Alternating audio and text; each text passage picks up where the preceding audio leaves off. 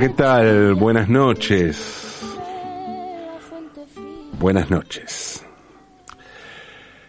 El 15 de junio de 1982, Perú y Camerún empataron 0 a 0 en el estadio Riazor, en La Coruña, por el grupo A de la fase de grupos del Mundial de España.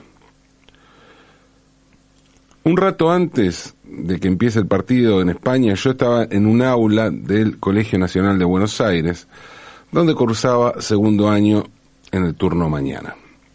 En un momento, poco antes de que termine la clase, el preceptor se paró al frente del aula y nos miró con tono, con, con una mirada amenazante, ¿no? Creo que en todo momento aquel preceptor tenía una mirada y un tono amenazante, pero en el momento en el que se paró frente a la clase parecía mucho más amenazante. Tenía, además, con una, un tono, un algo castrense, ¿no? Un tono castrense, su postura. Bueno, eso me parecía a mí a mis 14 años, ¿no? Cursando el secundario durante la dictadura. Luego de su mirada amenazante, el preceptor comenzó a hablar en voz muy alta, con un tono amenazante, y dijo lo siguiente. Me enteré que aquí hay alumnos que trajeron una radio al colegio. ¿Es verdad? ¿Alguien trajo una radio al colegio? Preguntó el preceptor. Yo había traído una radio. Y sabía que había un par más que había traído una radio, ¿no? Más de compañeros, habíamos estado hablando de eso. Mira un segundo a los costados y enseguida levanté la mano. Yo dije, con un hilo de voz y bajando la mirada, dejando en claro que el tono amenazante del preceptor había tenido su efecto sobre mi persona. Bueno, el tono amenazante del preceptor desde ese momento fue todo dedicado a mí. Y me dijo, muy bien, Marchetti, usted trajo una radio y dígame, dígame, ¿Para qué trajo usted una radio al colegio? Para escuchar las noticias sobre nuestros valientes soldados, esos ejemplares compatriotas que están combatiendo, y muchos de ellos dando sus vidas por defender nuestra soberanía en nuestras Islas Malvinas, o usted trajo la radio para escuchar Perú-Camerún? A ver, que se entienda, ¿eh? no, no me acuerdo exactamente cuáles fueron sus palabras, ¿no? Traté de armarlas de, acuerdo al recuerdo que tenía. Sí recuerdo que hubo mucho elogio a los soldados, un elogio merecidísimo, que quede claro, ¿eh? O sea, ahora y lo sabía entonces, imagínese, yo tenía 14 años y quienes estaban combatiendo tenían apenas 4, 5, 6 años más que yo. Pibes que habían sido compañeros míos en la secundaria, cuando yo estaba en primero y ellos estaban en sexto, estaban siendo llamados. Bueno, aquello me tocaba muy de cerca, evidentemente. Cada, cada merecido elogio del preceptor a la grandeza, al heroísmo, al respeto infinito por quienes estaban combatiendo, cada gesto de respeto el preceptor, era una puñalada a mi autoestima y a mi conciencia. Juro que hasta pensé en mentir, pero no. Sé que no podía mentir, no podía caretearla, tenía que asumir las cosas tal como eran, entonces respondí la verdad. Para escuchar Perú Camerún, dije.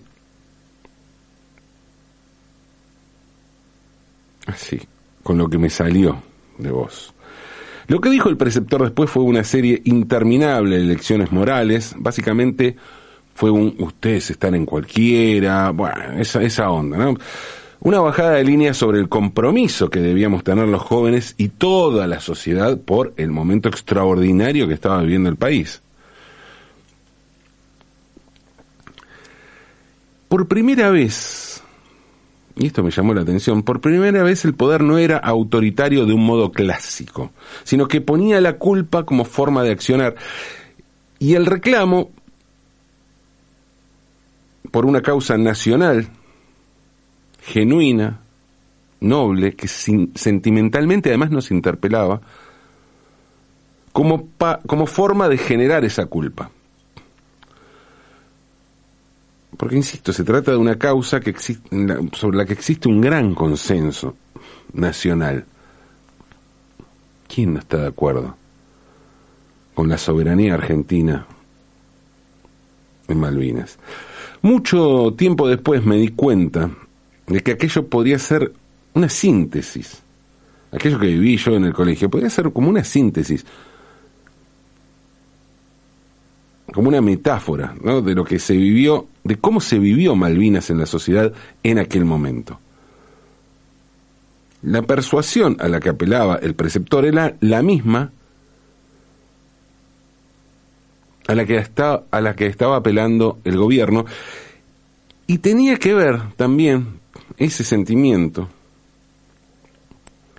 y esa persuasión con la aceptación popular que había logrado Galtieri llenando la Plaza de Mayo y movilizando un montón de gente al punto de salir al balcón de la Casa Rosada. Una locura, ¿eh? Claro que todo esto se logró con un aislamiento comunicacional que hoy sería imposible de mantener o por lo menos de comprender cómo fue, ¿no? No entra en la lógica, en la lógica actual, en la lógica de cómo del acceso que tenemos a la información actualmente. Y no es que quiera defenderlo de escuchar Perú-Camerún, pero sí me gustaría aclarar que hubo cosas que no le dije al preceptor porque no podía decírselas, porque era complicado. Yo entiendo que el haberme dado un sermón y no haberme confiscado la radio es un gesto dialoguista distinto en comparación a cómo se venía comportando digamos, el preceptor gobierno, ¿no? Hasta ese momento. Pero no debemos olvidarnos que seguíamos en dictadura y que no se podía decir demasiado, y menos en ese contexto, en ese momento.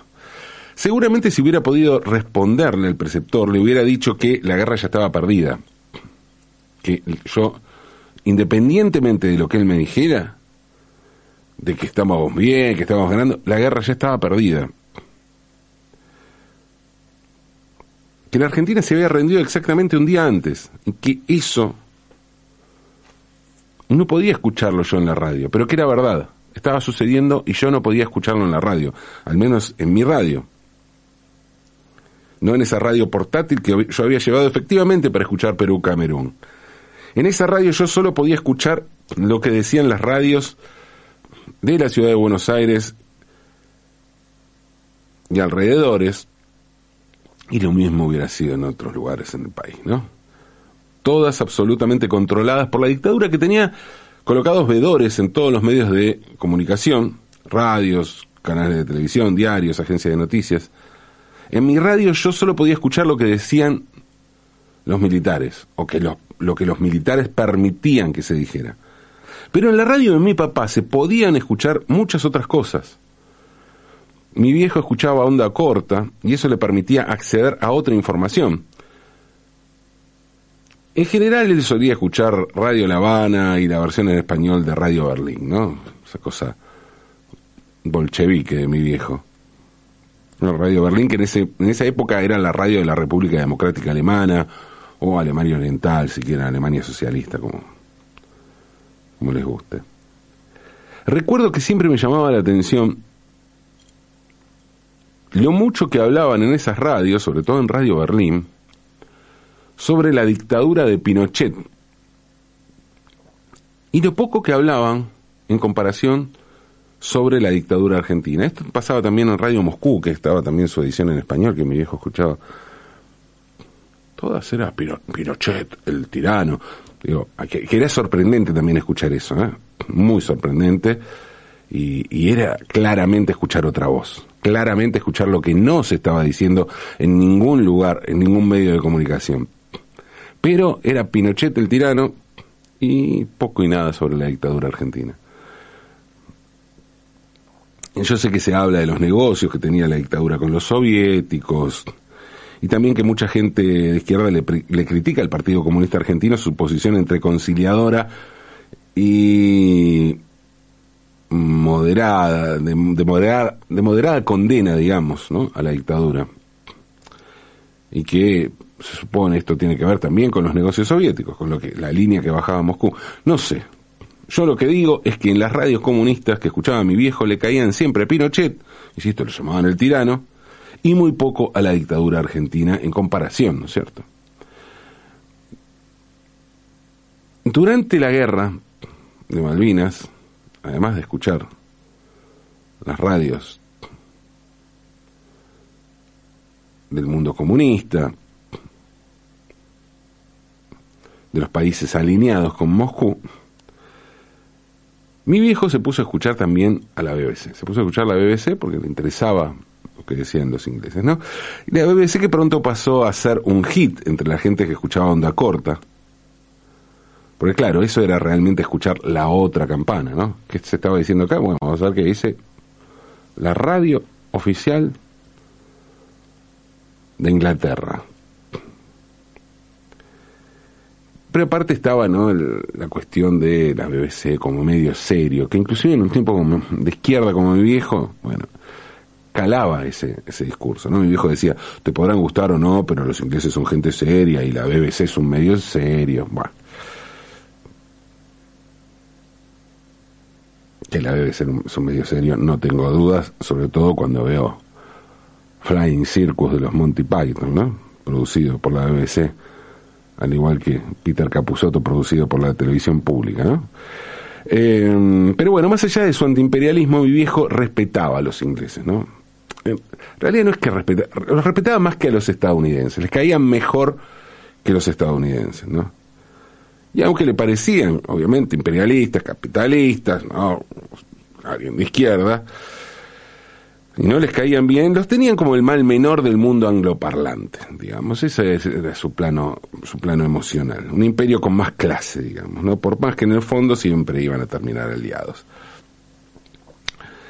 Que por otra parte, esa alianza, quien veía, era lo que terminaba de configurar su, su discurso sobre lo que realmente estaba pasando en Malvinas. No era solo que la BBC decía la verdad porque era un medio serio o al menos mucho más serio que los de la dictadura argentina. El tema era también una cuestión de lógica. La Argentina decía, y con mucha razón y mucha lógica, insisto, la Argentina sola nunca puede, podrá vencer militarmente a Inglaterra con el apoyo de la OTAN. ¿Cómo vas a pelear Argentina contra Inglaterra y Inglaterra con Estados Unidos atrás, toda Europa? No, no, no puede ser. Y no, la verdad que no podía ni puede, ¿no? Es algo absolutamente imposible. Y si nos están haciendo creer que sí, que eso es posible, es porque nos están mintiendo. ¿eh? Mi viejo aprovechaba de paso para tirar su solución revolucionaria a este conflicto geopolítico, ¿no? Decía, la única forma de poder enfrentar a los ingleses aliados con la OTAN es aliándonos con la Unión Soviética y el pacto de Varsovia como hicieron los vietnamitas. Y Cuando mi hijo decía eso, a mí me agarraba como una doble sensación, ¿no? Porque por un lado sentía que sí, que tenía razón, que tenían que venir los soviéticos a defendernos. Y ahí se la, se la íbamos a pudrir toda a los ingleses, ¿no? Pero por otro lado también pensaba, ah, pero eso sería algo así como la tercera guerra mundial justo enfrente de casa, ¿no? Encima conmigo apenas cuatro años de poder ir oficialmente a la guerra. Si no es que no me mandan antes, porque justamente está todo podrido. Por eso respiraba aliviado cuando mi viejo terminaba su diagnóstico y decía, Pasa que los milicos no van a querer aliarse a la Unión Soviética, porque en esa alianza perderían todos los factores de poder que ellos representan.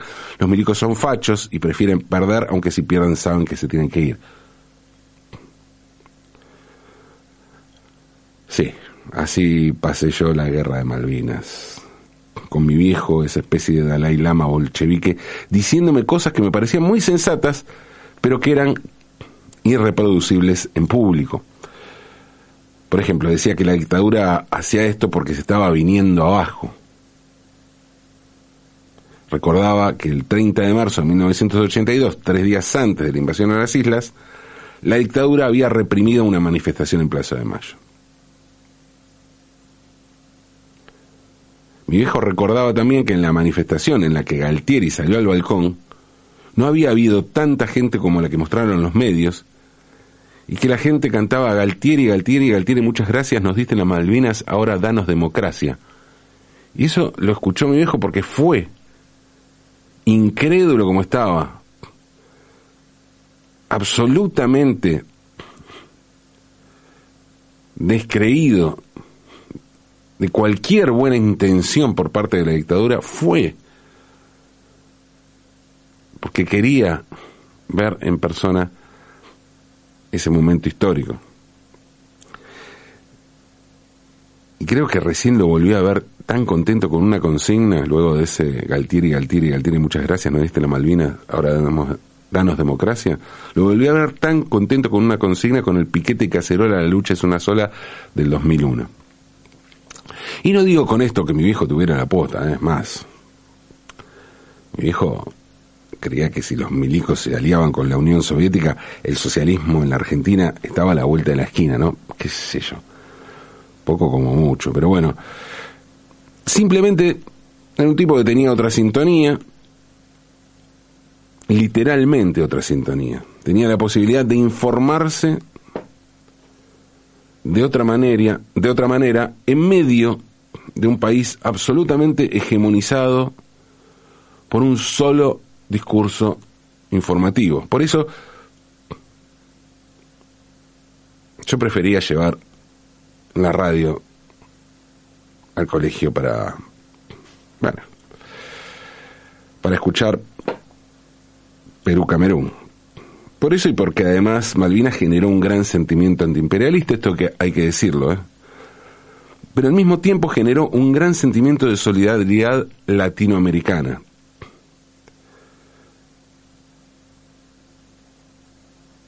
Y eso sí, se difundió mucho en los medios, se alentó mucho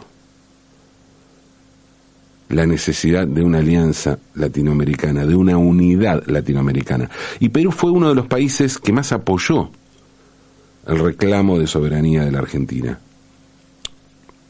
A ver, no quiero con esto sobreactuar lo de la solidaridad peruana, como excusa para que por la que llevé la radio para escuchar Perú Camerún, ¿no?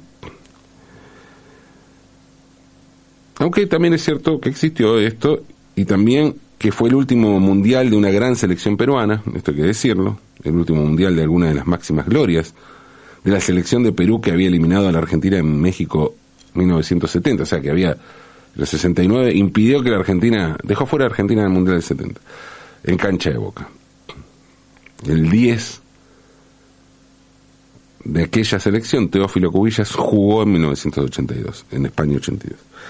Pero el Mundial 82 tuvo otro hecho histórico, histórico de verdad, de verdad grandioso para la Argentina. Y para mí en lo personal también, ¿no? Que fue el primero, el Mundial 82, el primero en el que jugó Diego Armando Maradona después de no haber sido convocado para Argentina 78. Ni hablar que fue el primero en el que la Argentina fue como campeón mundial. Jugó el partido inaugural, que perdió con Bélgica inclusive. Pero bueno, Argentina venía de ser campeón y fue con la base de aquel equipo campeón más Maradona.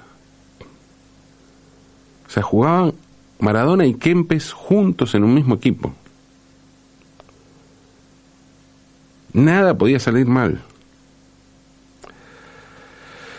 Nada podía salir mal, pero salieron mal. ¿eh? Las cosas, al menos no salieron como, como las imaginábamos, ni en Malvinas ni en el Mundial. Aunque bueno, por los que les decía sobre Malvinas, sí.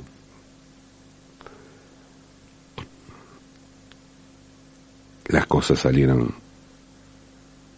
como las imaginábamos. Porque siempre supimos que fue una locura. O al menos hoy podemos darnos cuenta de que así como fue, así como sucedió, fue una locura absoluta. Pero también nos damos cuenta que esto no quita ni lo justo del reclamo, ni el respeto, el honor y la memoria histórica que debemos a quienes pelearon a Malvinas.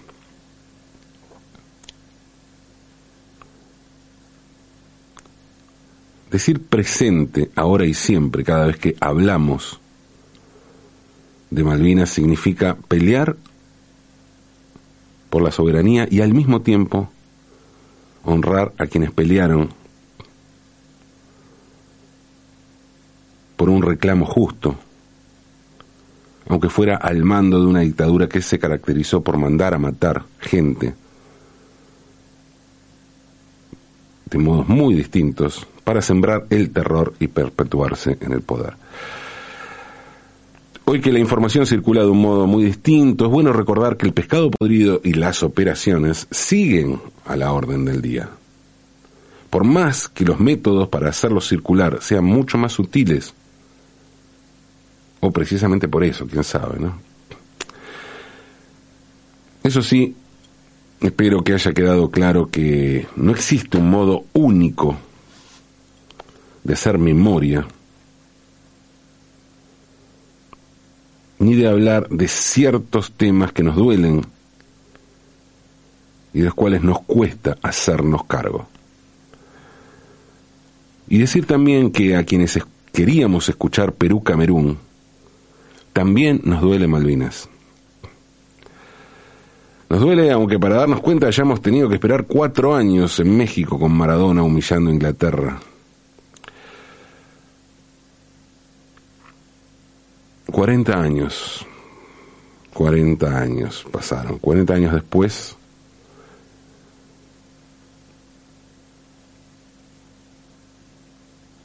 de aquella guerra en Malvinas, se viene otro mundial. Y sí, la historia continúa, aunque es de noche.